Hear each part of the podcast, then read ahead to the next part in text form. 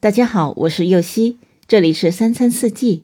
每天我将带您解锁家庭料理的无限乐趣，跟随四季餐桌的变化，用情品尝四季的微妙，一同感受生活中的小美好。秋天到了，就来解锁一款玫瑰雪梨果酱吧，清润去燥，还可以美容养颜哦。一起来看看食材：雪梨六百克。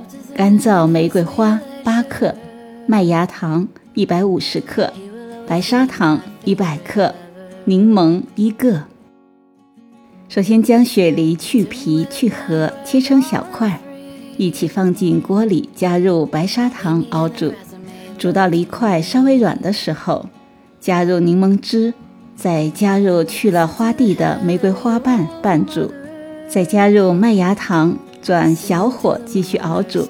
熬煮的时候必须要不停地搅拌，接着再用手持式搅拌器将梨块打烂，继续拌煮，煮至浓稠状，像酱料一样就可以盛出来了。如果不喜欢有颗粒的口感，在前面的步骤就把雪梨切块之后，先用搅拌器打成泥状，再进行熬煮。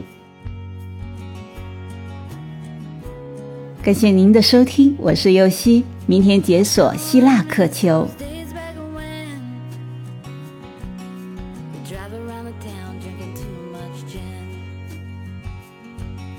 I learned about